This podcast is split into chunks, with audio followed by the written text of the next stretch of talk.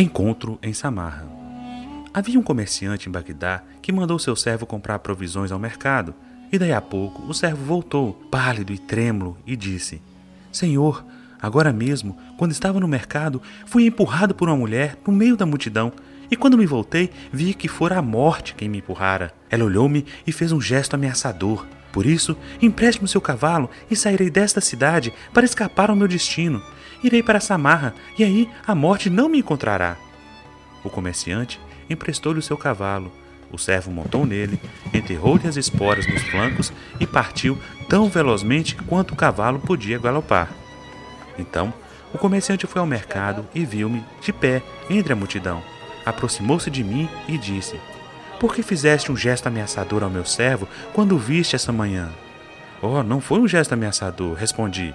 Foi apenas um sobressalto de surpresa. Fiquei espantada ao vê-lo aqui, em Bagdá, pois eu tinha um encontro marcado com ele esta noite, em Samarra.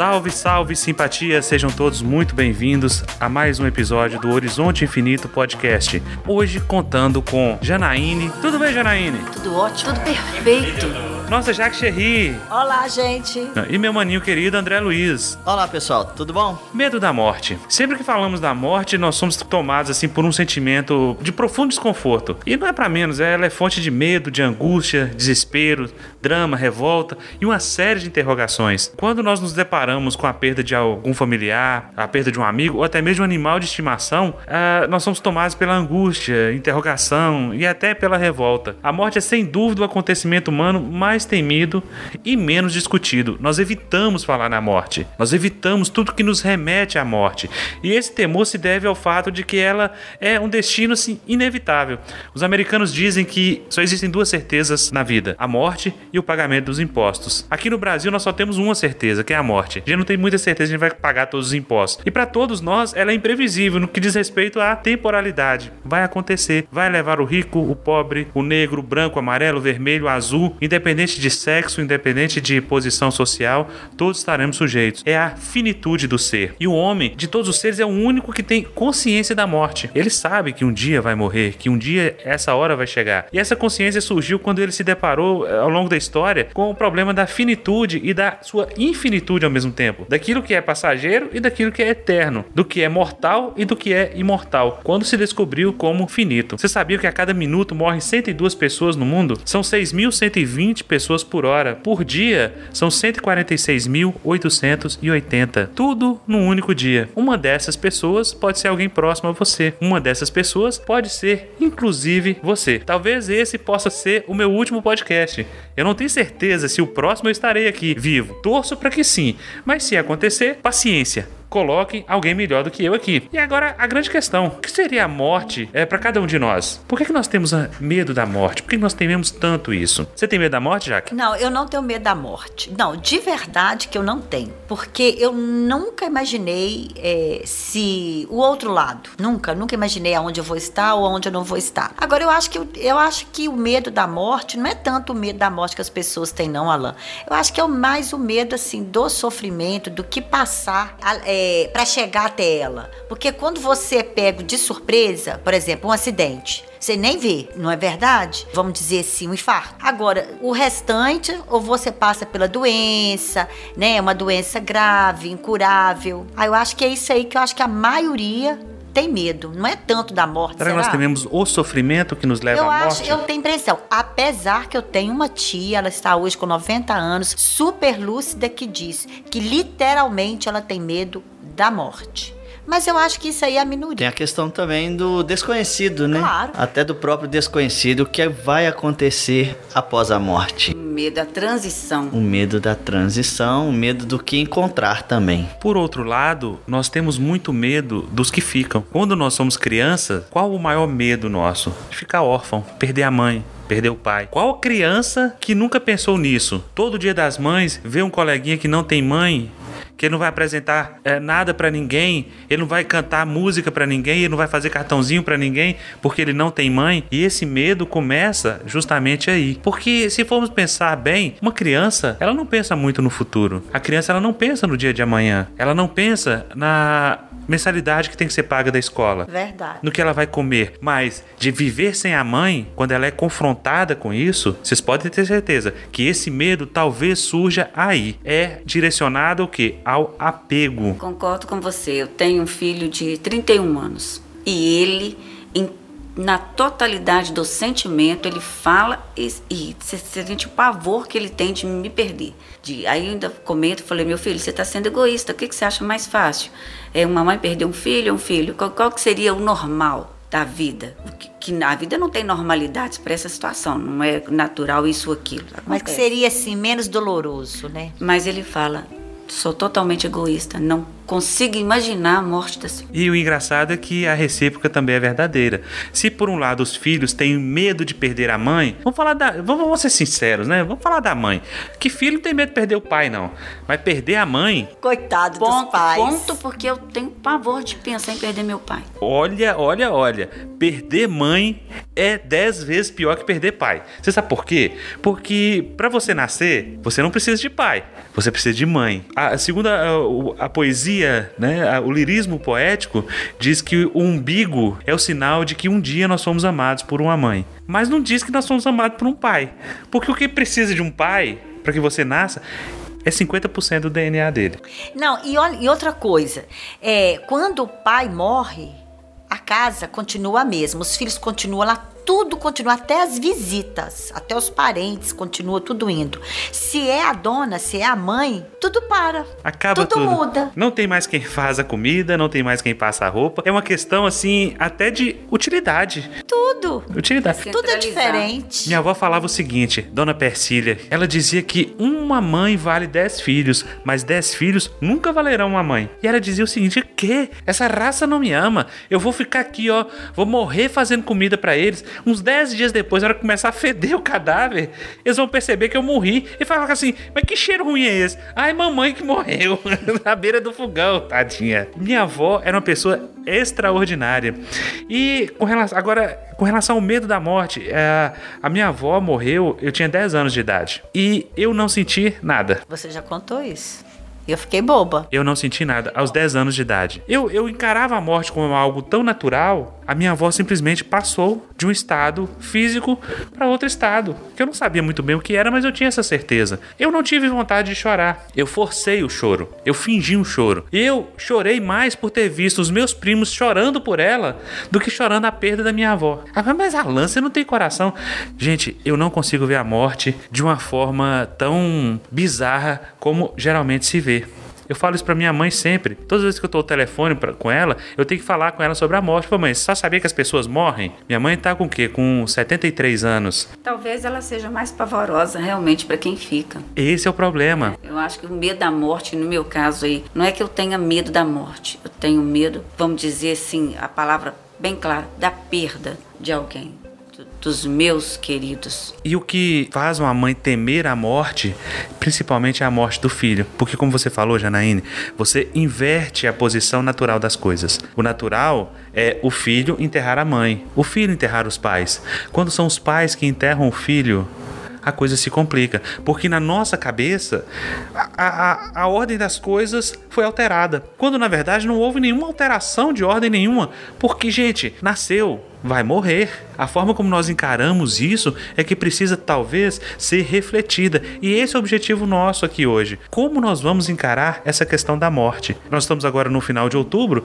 e logo logo nós teremos aí o 2 de novembro, que é o dia de finados. É o dia que as pessoas vão aos cemitérios, vão visitar os seus entes queridos, uh, os corpos que ali jazem. Muitos não, não tem nem corpos mais, é um amontoado de ossos. Mas não adianta você chegar para as pessoas e falar: você está aí chorando por sua mãe, sua mãe não está mais aí. É uma simbologia, né? Só ficou a matéria. Mas a questão é o sentimento. Esse apego nosso ao que ficou é que talvez precise de uma nova perspectiva. Epicuro, que viveu até é, o ano 270 a.C., dizia o seguinte: a morte não é nada para nós, pois quando existimos, não existe a morte. E quando existe a morte, não existimos mais. Nunca nos encontraremos com a morte, como no conto de Samarra, no encontro de Samarra e também nós nunca conseguiremos fugir dela. Nós poderemos, talvez até em alguns momentos, retardar esse encontro. Nós podemos ter uma alimentação saudável, nós podemos não ingerir tanta gordura, nós podemos não ingerir tanto açúcar, não fumar tanto, não beber tanto, mas nós vamos sim morrer. E a nossa expectativa de vida, ela tem melhorado a cada ano. Se você for contar há 200 anos atrás, a expectativa de vida das pessoas era de 40, 50 anos. Hoje a expectativa de vida está mais de 70. Então, quem está aí aos 70 anos não está mais fazendo hora extra, está dentro da faixa da normalidade dentro da estatística. O quanto se vive, o quanto se adquire de experiência, vai de cada um. Mas você acha que esses jovens de hoje, com essa alimentação toda errada aí, é, eles chegam numa boa e nessa expectativa? Porque eu, por exemplo, na minha época, não tinha essa quantidade de sanduíche, esse exagero dessas comidas aí, essa quantidade de refrigerante. Esses meninos já nascem, é, no geral, as mães, crianças não sabem nem o que é Coca-Cola, com um aninho pouco, a mãe já dá, tá comendo ali um salgadinho, já coloca na boca. Coisas que eu tenho certeza que na minha época não existiu. Gente, a minha filha de 10 anos de idade tem problema de colesterol. Pois é, e você acha que, não vou falar a minha geração, você acha que essa geração é, dos nossos filhos chegam nisso aí? Eu não Desse sei. jeito? Eu não sei. Porque se nós temos um, um, um, um, caráter de alimentação, nós temos um caráter de estilo de vida, nós temos, por outro lado, a ciência avançando cada vez mais, descobrindo cura para doenças que nos matavam no passado. É. Gente, a, a, a varíola, ela foi extinta. O vírus da varíola não existe mais, a não ser em laboratórios fortemente guardados. Quantas e quantas doenças que matavam, hoje não matam mais. Tuberculose, Quantas pessoas morreram de tuberculose no século Gripe, passado? Que é, no fato, isso aí, essa contribuição é que mudou e né, aumentou a estatística de vida e estamos aí. É, é por isso aí que eu acho. A gripe ainda mata ainda. A gripe ainda é a líder da... A gripe? Gripe. Se olhar os dados da, da gripe, são elevadíssimos. Mas e eu não posso, assim, viver com medo de ter gripe. Não. Eu não posso, de repente, ficar em casa, é, num ambiente asséptico, passando álcool em tudo, andando de máscara, com medo de contrair um, um, vírus, porque isso vai acontecer uma hora, mais cedo ou mais tarde. E quando eu exagero nesse cuidado, já me mostra um distúrbio, um distúrbio emocional meu. E quando eu tenho medo demais da morte, também já me indica um certo distúrbio, porque se eu temo demais a morte, eu deixo de viver. E nós vamos perceber esse temor da morte à medida que nós vamos envelhecendo. Quantos e quantos casos de entes queridos nossos que nós são muito próximos da gente, que nós conhecemos com todo vigor, com toda a disposição para o trabalho e de repente, ao envelhecer, vai começando as limitações, vem a, as artroses da vida, vem os problemas de, de coluna, vem a osteoporose e essa pessoa começa a se fragilizar e de repente ela começa a pensar: está chegando a minha hora. E ela não se prepara para isso, mas ela morre de medo de que isso aconteça. Eu falo para minha mãe: eu não tenho medo de morrer. Eu não acredito que você não tem medo de morrer. Chico Xavier, que ela é espírita, tinha medo de morrer. Olha, Mãe, ele podia ter medo de morrer. Eu não tenho. Por que, que eu vou ter medo de morrer? Ah, eu vou ter medo de dos meus filhos que eu vou deixar aqui na terra. Se eu fiz uma boa educação, se eu fiz um bom trabalho com eles, eles vão se virar. E é isso que eu tento todos os dias fazer, prepará-los para a vida. Se eu não estou conseguindo, o problema é meu e as dores vão ser deles também. Mas todo o trabalho que nós temos que fazer é de preparação dessas crianças para a vida, para que elas possam deixar o ninho, possam deixar o ninho e enfrentar os seus problemas, ter as atitudes, trabalhar, é, viver eticamente, trabalhar, que é o que nós fizemos. Mas eu penso que toda mãe tem medo de morrer e deixar o filho pequeno. Agora, eu nunca ouvi falar que a mãe tem medo de morrer e deixar um filho adulto. A não ser que ele, te, ele seja muito desnaturado, aí ela pensa que, ela, que ele ainda precisa dela. Ele não precisa nada, mas ela pensa. Mas eu, de verdade, eu nunca ouvi falar que uma mãe tem medo de morrer e deixar o filho. A não ser quando criança. Quando criança, eu acho que toda mãe tem medo. Alá, agora essa sua preocupação aí que você falou, a sua não, esse comentário que você fez das pessoas se preocuparem, né? Tá chegando, tá minha, minha época, meu tempo está vencendo. Eu, engraçado, eu penso isso com relação ao meu pai.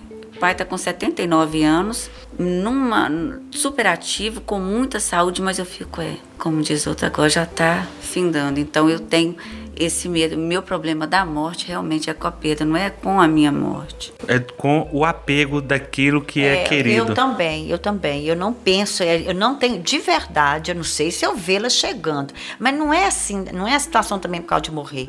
Eu acho que é, é a situação de que você vai deixar. E a perda também é ruim. É, eu já fui acusado justamente disso. Olha, você não tem medo da morte porque você nunca perdeu um ente querido. Eu falo, não, eu já perdi entes queridos. E muito jovem, como foi caso da minha avó, e eu não senti. Perdi pessoas muito próximas de mim e eu já adolescente, já iniciando a vida adulta, também foi a mesma coisa. E não creio que eu vá como se diz, esmorecer, amolecer com o passar do tempo. Porque se nós vivemos uma vida boa, se você sabe que aquela pessoa que esteve do seu lado viveu uma vida boa e que você fez tudo para que ele tivesse uma vida boa, não tem porquê. Muitas vezes nós temos um apego muito grande a, aquelas situações da pessoa estar tá numa fase, numa doença grave, tá sofrendo e nós queremos que retê-la conosco por toda a eternidade. Não, eu quero que meu pai permaneça comigo, mesmo sofrendo as dores de um câncer, mesmo sofrendo as dores de uma doença degenerativa, mas eu quero ele comigo. E muitas vezes nós não temos esse poder. O que nos assusta na morte talvez seja isso, essa falta de, de, de poder em cima das coisas, porque nós não temos isso, eu não consigo enganar a morte. Como o servo do mercador achava que ia enganar a morte fugindo para Samarra e chegando lá era onde ele tinha um encontro. Eu acho que eu acho que o, o, o medo também é você saber que você não vai ter a pessoa ali mais fisicamente, chegar, ver, pegar, acabou. Esses dias eu vi um, um, um assisti a um, um vídeo esses que que vem sugerido no, no Facebook. E, e foi de uma execução é, execução legal no, nos Estados Unidos. E você precisa ver a questão do, do pavor do, do, do detento na hora que ele é colocado na, na maca é amarrado, é inclinada aquela a cadeira dele para um vidro à frente e abre a, a cortina que é o momento que vai ser assistido pelos parentes. E na hora que abre, que ele vê os parentes, é, é a hora que ele mais se sente, que ele mais apavora. Porque tá confrontado ali do que ele tá vendo, do que ele tá vivendo, né? Familiares assistindo a, a morte dele. E você vê aquele pavor, aquela respiração forte, profunda, de pavor mesmo.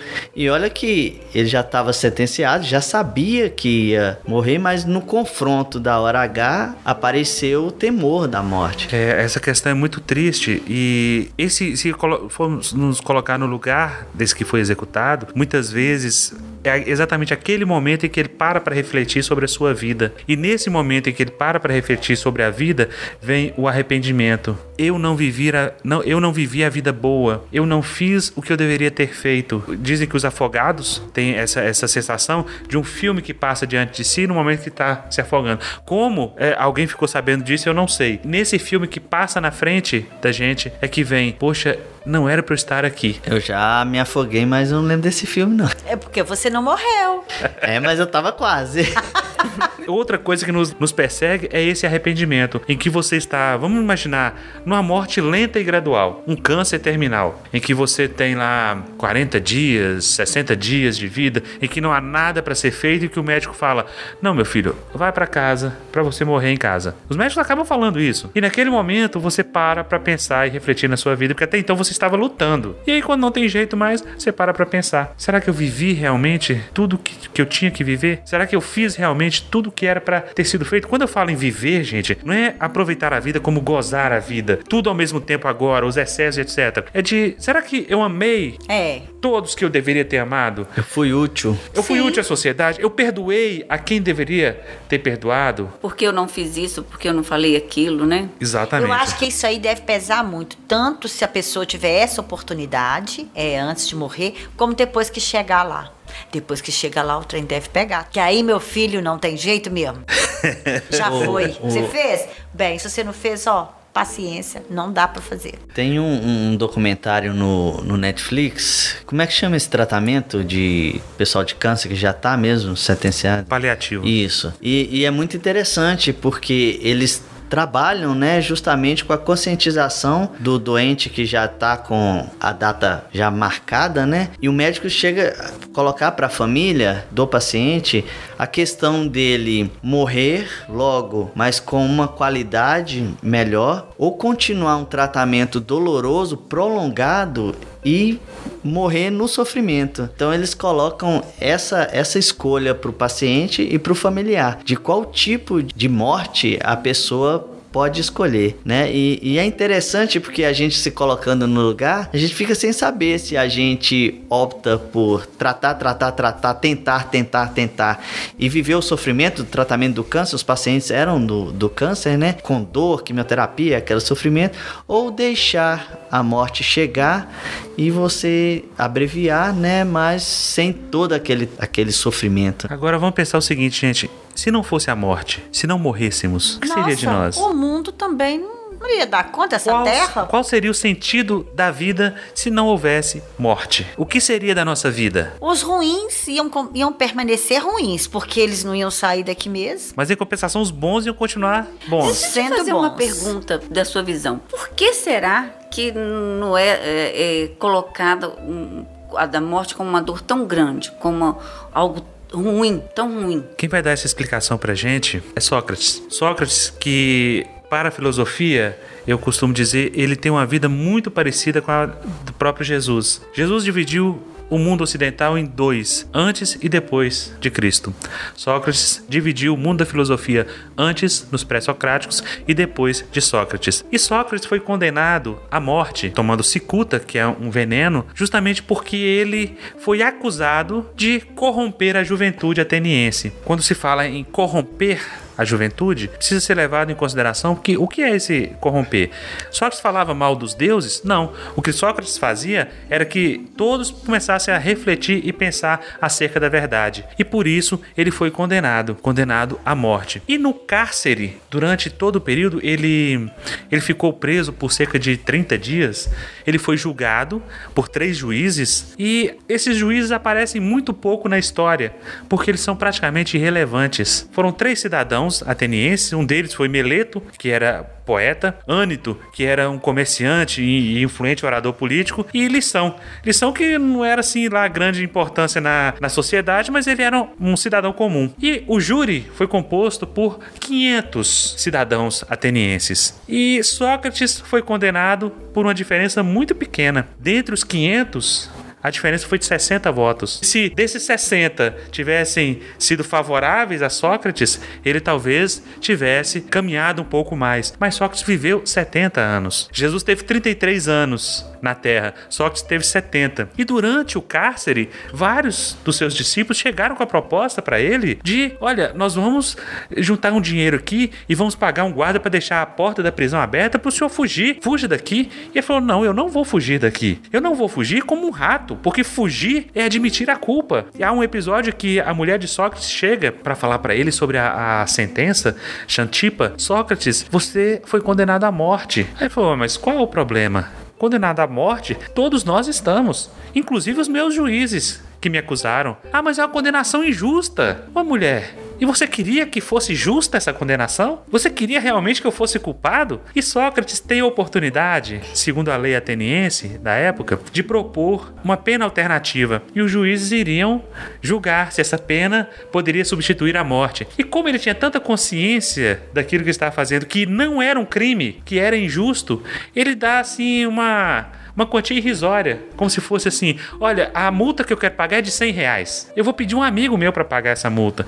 E o, o, o, tribunal foi insultado com isso e condenaram Sócrates à morte. O discurso dele é belíssimo, em que ele fala sobre critérios de justiça, sobre o que é a verdade, mas Sócrates, no, significado da morte, ele traz várias lições pra gente. Primeiro, o que é a morte? O que é esse grande temor que se apodera das pessoas? E por que, que nós a tememos? Nós temos razão de, de, de temê-la? Sócrates diz o seguinte: Com efeito, senhores, temer a morte é o mesmo que supor-se sábio quem não o é, porque é supor que sabe o que não sabe. Como é que você vai temer a morte se você não conhece a morte? Nós só tememos o que nós conhecemos. A criança, ela morre de medo do bicho-papão, mas ela não sabe o que é o bicho-papão. Mas ela imagina que seja uma coisa ruim. Mas o bicho-papão é irreal, porque nós adultos sabemos que o bicho-papão não existe. Não, não, Alan, mas o desconhecido também dá medo. Desconhecido é, é, é, coloca insegurança, tem receio, tem medo. Aí Sócrates vai dizer sobre isso: Ninguém sabe o que é a morte, nem se porventura será para o homem o maior dos bens. Todos a temem, como se soubessem ser ela o maior dos males. A ignorância mais condenável não é essa de supor saber o que não sabe. Para Sócrates, a ignorância, o desconhecido, é muito pior. Se a morte for a passagem para um lugar bom, então por que ficar triste quando alguém morre? Morre? Sócrates, antes de Cristo. Por que nós ficamos tristes? Não tá indo pro céu? Não tá indo para um lugar melhor? A minha mãezinha, o meu paizinho? Por que eu vou ficar triste? Porque eu vou ficar aqui sentindo a falta dele. Eu vou ficar aqui não sentindo mais o cheiro da comida da minha mãe. Eu vou ficar aqui não sentindo mais o barulho que meu pai fazia quando ele chegava em casa. São essas coisas que vão me dominar. São essas coisas que vão me apavorar. Então, daí qual que é a conclusão? Ninguém tem medo da morte, não tem medo é desses efeitos aí, desses sentimentos. Mesmo que a morte fosse o nada, segundo Sócrates, não seria desprezível, pois não passaria de uma boa noite de sono. Isso, nós temos que encarar a morte em dois aspectos: a morte em mim, eu morrendo, e a morte me rondando. A morte do meu filho, a morte da minha esposa, do meu esposo, dos meus pais, dos meus entes queridos, dos meus amigos, a morte para quem fica. Então, ter medo é natural? É. É condenável? Não é. É desnecessário? Talvez. Talvez seja desnecessário temer a morte. Porque, gente, nós não temos garantia de nada. Como Sócrates nos colocou. Se ela for um bem, então ótimo. E se ela for um nada? Não vai passar de uma noite de sono. Mas você já pensou que pode ser, por um lado, às vezes a forma. É, por exemplo, uma pessoa que vive ali hoje, na sua estimativa, 85 anos, 90 anos, bem vividos ela morre, você fica triste e tal, mas você fica assim, graças a Deus, viveu bem, viveu muitos anos. O que te choca é aquilo que parece fugir ao normal, né? Que, igual eu te falei, não tem nada de anormal nisso aí. É um jovem, é uma criança, é a forma de ir, né? É meio trágico. Então acho que isso aí é que a gente tem mais receio. É isso que choca, né? Isso que nos chocaria. Mas por que, é que nós ficamos chocados então? Se nós sabemos que é algo natural. Vamos imaginar, um jovem de 18 anos pega sua moto, ingere drogas, álcool e encontra um poste, morre. Aí vocês perguntam, mas por que isso aconteceu? Mas não é natural? Dentro da nossa fragilidade? Porque nós não somos feitos de aço. Nós somos uma casquinha, gente. Repetindo o velho ditado popular, para morrer basta estar tá vivo. Nós somos muito frágeis. Nós não somos a prova de tudo. Nós não somos Superman à prova de balas, homem de aço. Morrer faz parte da vida. E quem vai dizer isso é Schopenhauer. Quem não tem medo da vida também não tem medo da morte. Nós temos medo da vida? Nós temos medo de viver? Claro, nós temos apreensões, nós temos problemas, nós temos inquietações, angústias, mas a vida está aí, batendo na nossa porta toda hora. Faz parte do jogo essa entrega, esse trabalho, essa busca. E o, combustível para isso é a felicidade. Nós buscamos sempre a felicidade, nós buscamos sempre o conforto, nós buscamos sempre estar de bem com a vida, mas a qualquer momento isso pode cessar. Sim, mas acontece que você não tem medo da vida, que para começar você já nasce num meio confortável, com pai, com mãe, com irmãos, com família, com amigos que você vai fazendo. Depois que você morre, você vai deixar isso tudo para trás. Então, muita gente pode sentir medo, por, é por isso aí, você está deixando tudo. Não é tanto, talvez, pela morte. Mário Quintana vai dizer: Um dia pronto, me acabo. Pois seja o que tem de ser. Morrer, que me importa? O diabo é deixar de viver. Muitos de nós estamos deixando de viver por medo da morte. Muitos de nós estamos deixando de viver com pânico, o medo do que vai acontecer. E esse medo Isso é talvez errado. seja infundado. Então, aquela história do Schopenhauer: nós não podemos ter medo de viver, nós não podemos ter medo das coisas, porque a vida é, é isso aí o tempo todo. A angústia nos acompanha desde que nascemos. Nós saímos do útero quentinho, gostoso. Eu estava dentro da minha mãe.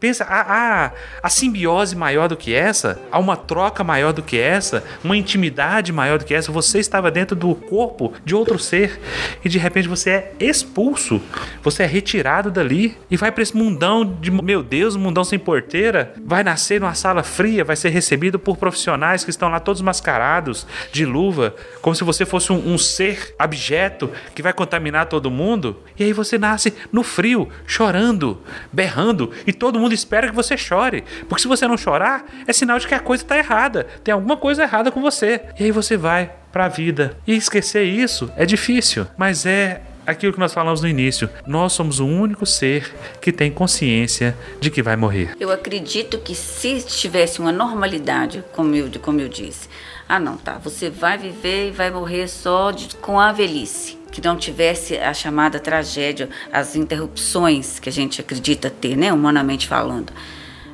Nesse medo, ele seria assim quase que sanado. Você tem medo é do, do- do- da interrupção. Tem medo da descontinuidade. Mas vamos pensar o seguinte: o que deve ter do outro lado? Ah, eu penso que não deve ser ruim, não. De verdade. De verdade, É uma gente. visão otimista da vida, Será Jaque. possível que é mais difícil do que é aqui? Não, pelo menos uma coisa nós temos certeza. Lá não existe doença física. Disso nós podemos ter certeza. Ninguém lá vai ficar doente. Olha, lá não, não vai existir dinheiro. Mas isso aí não não vai fazer falta, porque nós não vamos precisar de carro, nós não vamos precisar de comida, nem de roupa. Fala, gente, olha bem, vai acabar. Pagar a conta, não tem boleto. Vai acabar essas do outro ambições. lado, não, gente, de verdade. do outro lado não pode ter boleto, pelo amor de Deus. Parece que é Fatura. brincadeira, mas não é não, gente. Vai acabar a- as ambições. Por isso que depois que tá lá, parece que fica fácil voltar. Não, eu vou voltar, eu vou conseguir. Porque pensa que aqui vai ser igual lá, né? E não é. Sócrates vai dizer o seguinte: morrer é uma dessas duas coisas.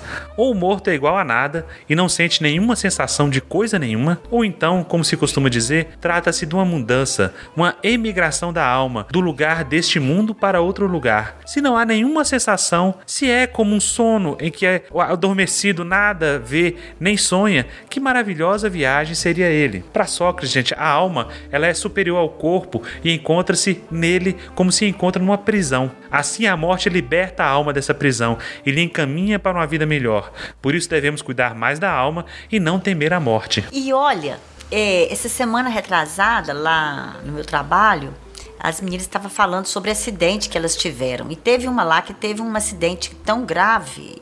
Poderia ter sido pior. Enfim, na hora que ela, que ela acordou depois que o carro capotou e ela caiu numa ribanceira com o marido, mas não sei quem, e tudo muito escuro, primeira coisa que ela pensou na hora que ela abriu os olhos, ela disse ela que pensou: se eu tô viva ou tô morta?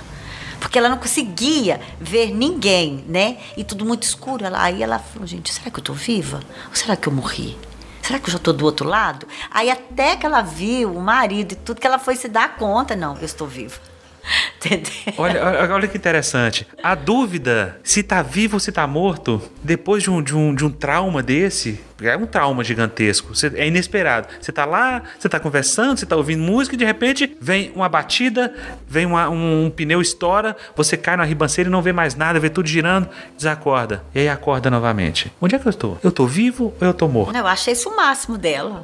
Então, se você tem a capacidade de se perguntar se está vivo ou se está morto, é porque realmente você é uma alma que tem um corpo. E esse corpo, como coloca Sócrates, ele é uma prisão. E a morte, na verdade, é a libertação da prisão. Imagine que você tem um ser muito querido, um amigo, o seu pai. Seu pai foi condenado a estar preso por 80 anos. Seu pai está preso, cumprindo a sentença dele. No último dia, ele vai ser libertado. Qual vai ser a sua sensação? Que beleza, meu pai foi libertado depois de cumprir a sua sentença de 80 anos. Ou, ah, meu pai podia ficar preso mais um pouquinho? Não, não vai falar. Mas é justamente isso que nós queremos. O seu pai está preso. Qual é a prisão? O corpo, segundo Sócrates. E quando ele se liberta, nós não ficamos felizes, nós ficamos tristes. Mas aí também, Alan, você tem que ver que você não vai ver mais seu pai. É a saudade. Aí Será nós que temos isso é uma questão vai. de cultura, é de, de imposição, porque deveria ser natural, já que é a coisa mais certa. Deveria ser como você está falando. Por que, que, que- será que isso foi imposto? É uma questão de cultura? Por que isso foi colocado pra gente? Eu vi um documentário uma vez que eles comemoravam a,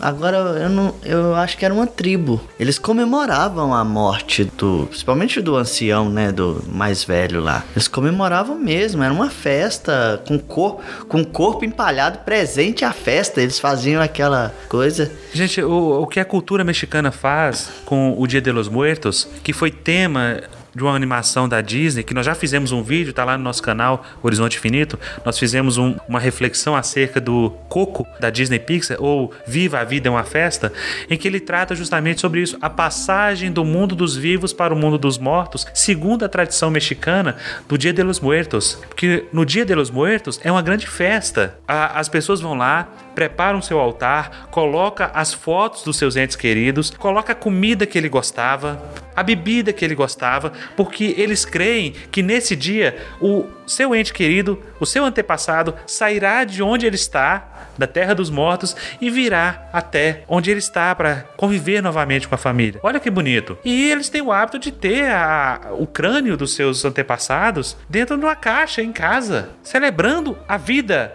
Então é olhando cultura, né? pra- Então é questão de cultura. povos, É, é cultura, sim. É uma visão. Os egípcios, por exemplo, o tratamento que os egípcios davam à morte, as pirâmides, os faraós, eles eram é, sepultados juntos com seus bens, porque eles achavam que na outra vida eles iriam precisar daqueles bens também e levavam as moedas para pagar o barqueiro para atravessar o rio e chegar do outro lado. Então, é, são formas de ver e que nós, com o passar do tempo, nós fomos deixando para lá, porque nós fomos nos apegando. Mas é muita frieza isso que você está falando. Então quer dizer que o meu familiar, o meu filho morre e o culpado sou eu? Não, não estou dizendo isso. Nós é que temos que trabalhar essas questões em nós para diminuir a nossa dor, o nosso sofrimento. Eu sei que é forte, eu sei que é, é- é uma dor muito grande, principalmente perder um filho. Dizem que o perder o filho é uma dor tão grande que nem nome tem, porque você perde o marido, você fica viúva, perde a esposa, você fica viúvo, você perde os pais, você fica órfão, mas você perde um filho, não tem nome para isso. Não há nome para isso. Então como é que nós vamos conseguir o nosso caminhar? Gente, é exercitando, porque para quem acredita em outra vida, no retorno dessa outra vida, para ele tá beleza. Terminou aqui, vou para outro lugar, passa um tempo e volto novamente. Ah, mas não vai ser a mesma coisa, não vai ser a mesma Jaque, o mesmo Júnior, a mesma Janaíne, e vai a família toda, ué.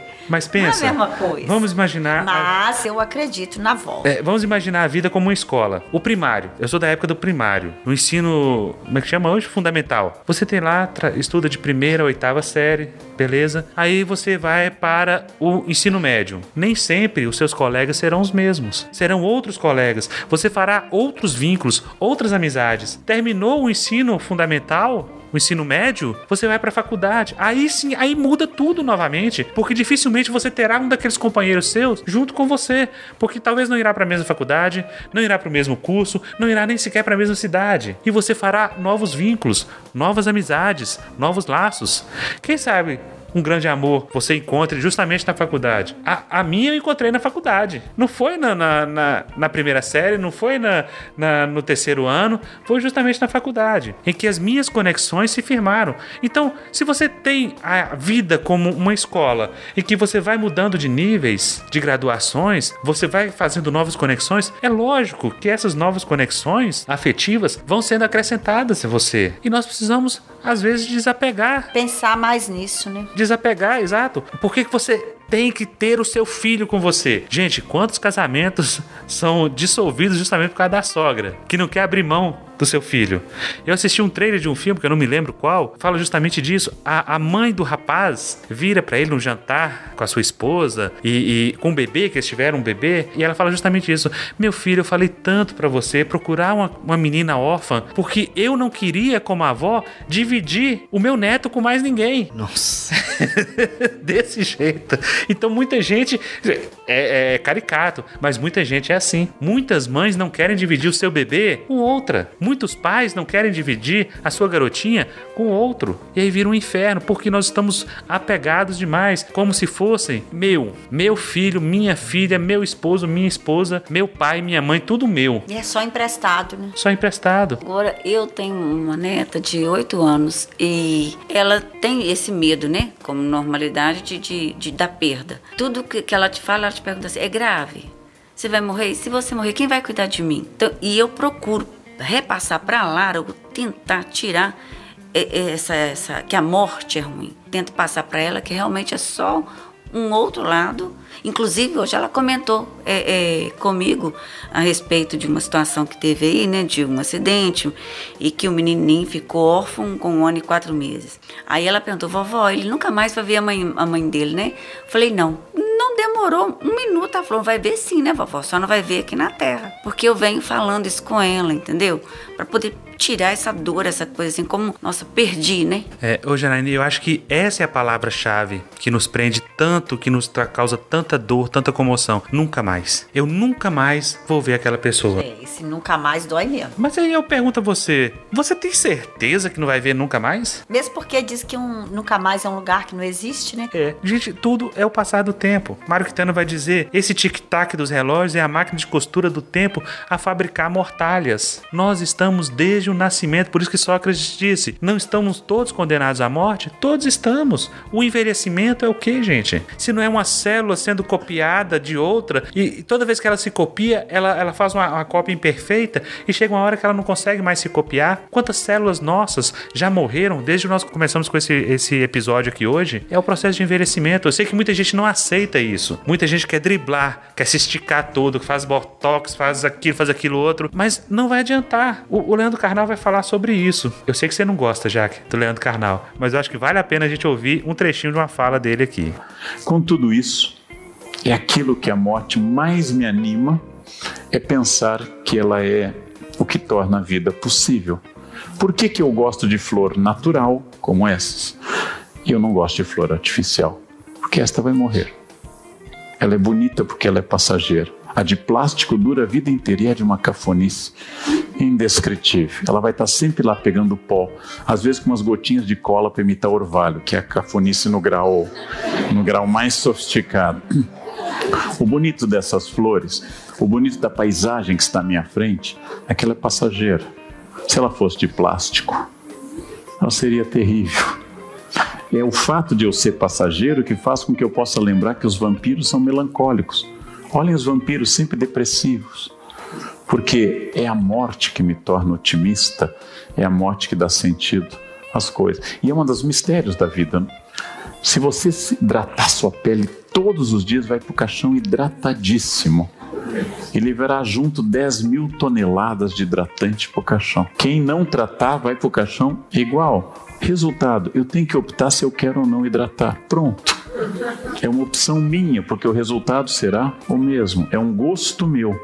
A morte é o que dá sentido à vida. Sêneca vai nos dizer: é preciso durante toda a vida aprender a viver. E o que talvez cause maior admiração é preciso durante toda a vida aprender a morrer. Nós estamos pensando na nossa morte porque nós vamos o tempo todo viver com a dualidade da nossa finitude e da nossa infinitude. Eu sou finito, sim, me acabarei. Um dia pronto, me acabo, como disse Mário Quitana. Mas o que vai ser perpetuado? Serão as minhas lembranças, será a minha obra. Vamos pensar o seguinte, gente. Você sabe o nome do seu bisavô, da sua bisavó, por parte de pai, por parte de mãe? Você sabe o nome do seu trisavô, da sua trisavó? Muitos de nós não sabemos. Essa é a finitude. E isso é não ter sentido a vida. Porque se o seu bisavô, bisavó tivesse sido uma pessoa muito importante, você se lembraria. Se o seu bisavô tivesse descoberto a cura do câncer, libertado os escravos, se tivesse feito uma coisa grandiosa, se o seu bisavô ou trisavô fosse Tiradentes, você se lembraria. Eu sou trisneto de Tiradentes. Mas não porque você é tri, sim porque ele foi alguém importante. Exato. Deixou uma história, né? Fez um algo marcante. Mas o nosso bisavô também deixou uma história. É, deixou, deixou, Deixou pai, a minha história. Avô. Se eu existo foi por causa dele. Mas por que ele não é importante? Porque, ao longo do tempo, ele foi esquecido. Mário Quintana vai falar de novo. O mais feroz dos animais domésticos é o relógio de parede. Conheço um que já devorou três gerações da minha família. E ele conhece um que devorou as três gerações. Nós conhecemos até que geração. E com o passar do tempo, isso irá se desfazendo. Mas nós temos uma grande vantagem. Nós temos recursos tecnológicos hoje que vão fazer com que a nossa memória seja perpetuada aqui na Terra. Haverão fotos, haverão vídeos, haverão áudios. Eu espero que o meu trisneto um dia ouça esse podcast. Olha, quem está falando aqui é Alan Pinto, o meu trisavô. Gente, veja que beleza. Isso aqui não desgasta, isso vai estar na internet, vai estar no, no mundo virtual e de uma forma concreta. Quem deixou algo gravado em fita deve ter pensado a mesma coisa que você pensou agora. Não, mas a, a fita ela se deteriora com o tempo. O VHS se deteriorava com, com o tempo. Quem garante que a internet não vai acabar? Será que vai acabar? Eu não sei, não tenho, não tenho certeza, não tenho garantia. Nós Mas vimos o nascer e o morrer do CD, né? do CD, mas por que, que o CD desapareceu? Porque veio coisa melhor. Por que é que as tábuas de barro dos sumérios desapareceram? Porque os manuscritos da Bíblia, muitos foram perdidos, porque eram frágeis, porque foram substituídos por coisa melhor. Foi substituído por papel, foi substituído por caneta tinteiro, foi substituído por máquina de escrever, foi substituído pela imprensa de Gutenberg, inventada em também. 1500. E nós também seremos substituídos. Substituídos. É essa efemeridade. As pirâmides estão lá até hoje. Quem Grande, construiu, não. Quem construiu Quem já, construiu, não. já foi e voltou muitas vezes. E é exatamente isso. Qual tem sido a nossa obra? O que nos tornará imortais? Não será uma cadeira na Academia Brasileira de Letras. Não neste momento. Pode ser que um de nós vire escritor da agora pra frente, não é problema. Mas o que nos torna imortais? O que nos torna importantes para alguém? Parece até frase de, de, de, de para-choque de caminhão. Né? Você pode não ser alguém no mundo, mas com certeza é o mundo de alguém. O mundo de quem você está sendo? A reflexão que nós temos que fazer, gente, não é com relação à morte, é com relação à vida. Tem que deixar saudade, né? A verdade é essa. Você sabe qual é o antônimo, o contrário de morte? O contrário de morte não é vida. O contrário de morte é nascimento. Porque a vida, ela é um fluxo contínuo. Esse corpinho lindo, que infelizmente os ouvintes não estão vendo, só ouvindo. Por que você tá rindo, Jaque? Dá licença. Eu olho no espelho e me acho lindo. Ai, que bom. Feliz você. Pois é. Pode ser uma mentira, mas eu- é uma mentira muito agradável pra mim. Você não tá me vendo, mas esse corpinho aqui, ele vai perecer. Ele vai pra debaixo da terra.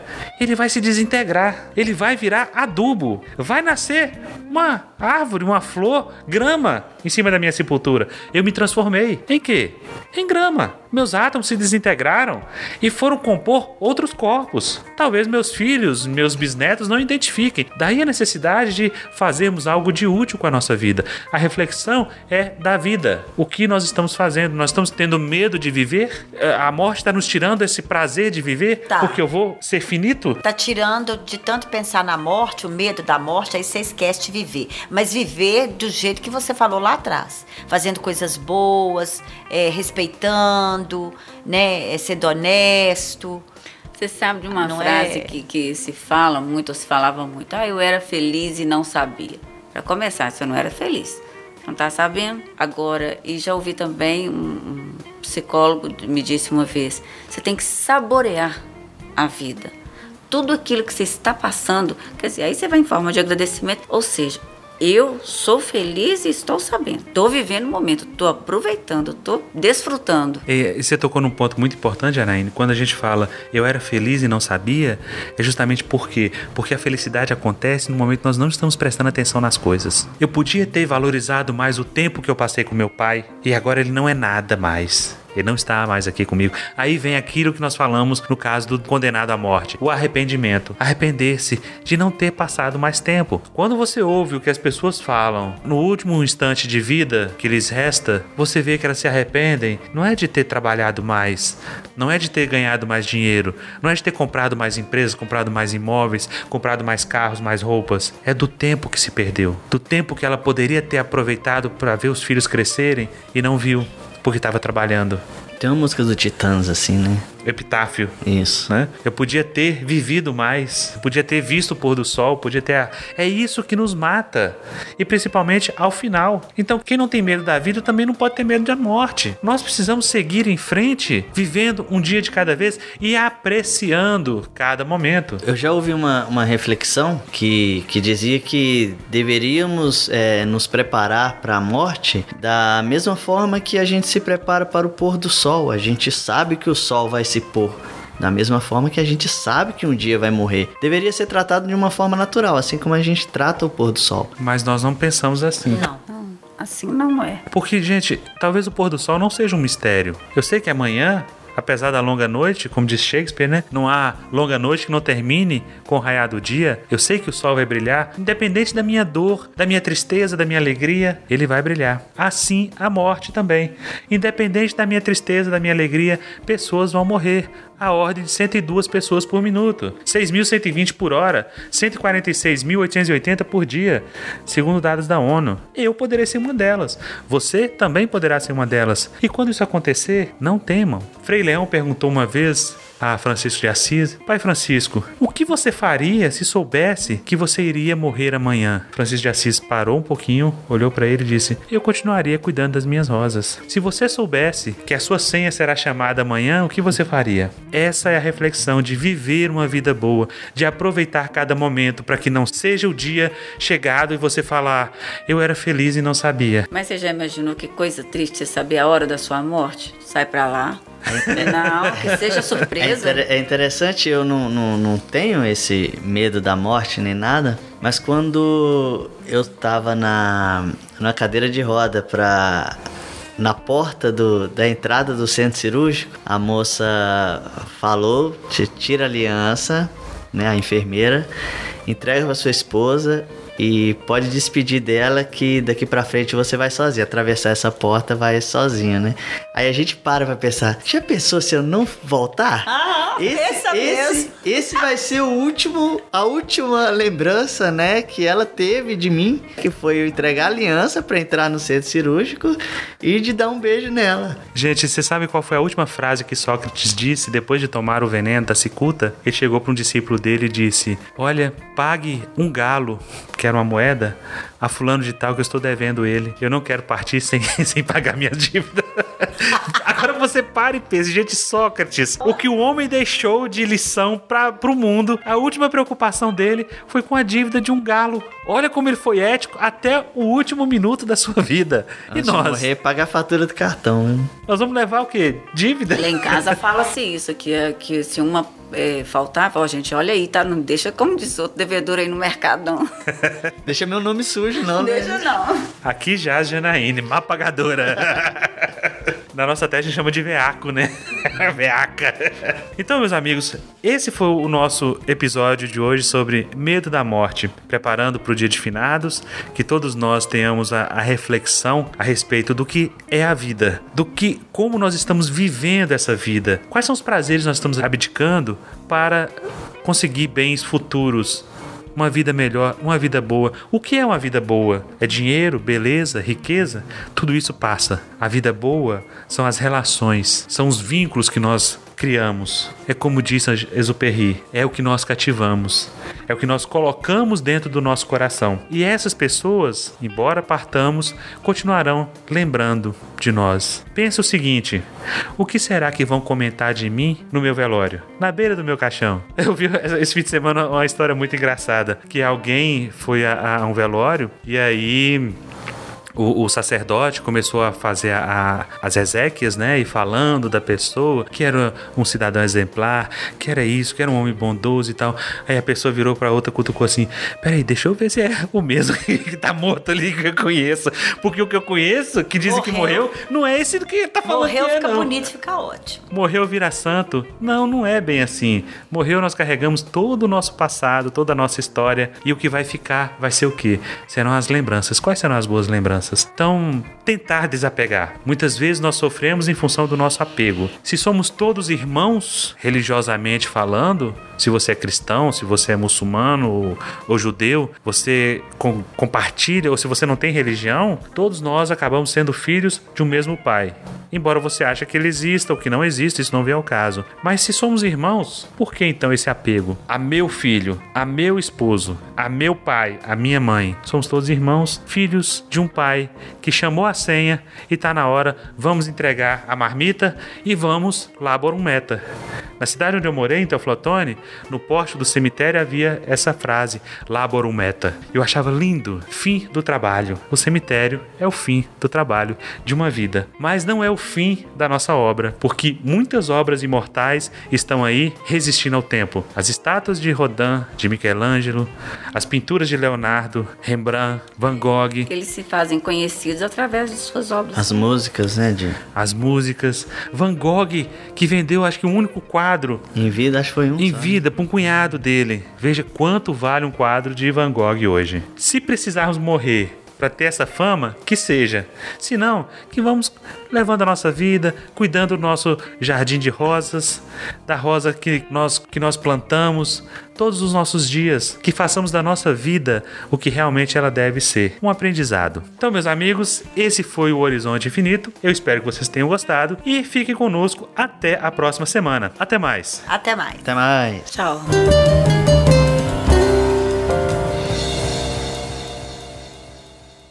Como é que é? Finito labore? Labor Meta. Laborometa?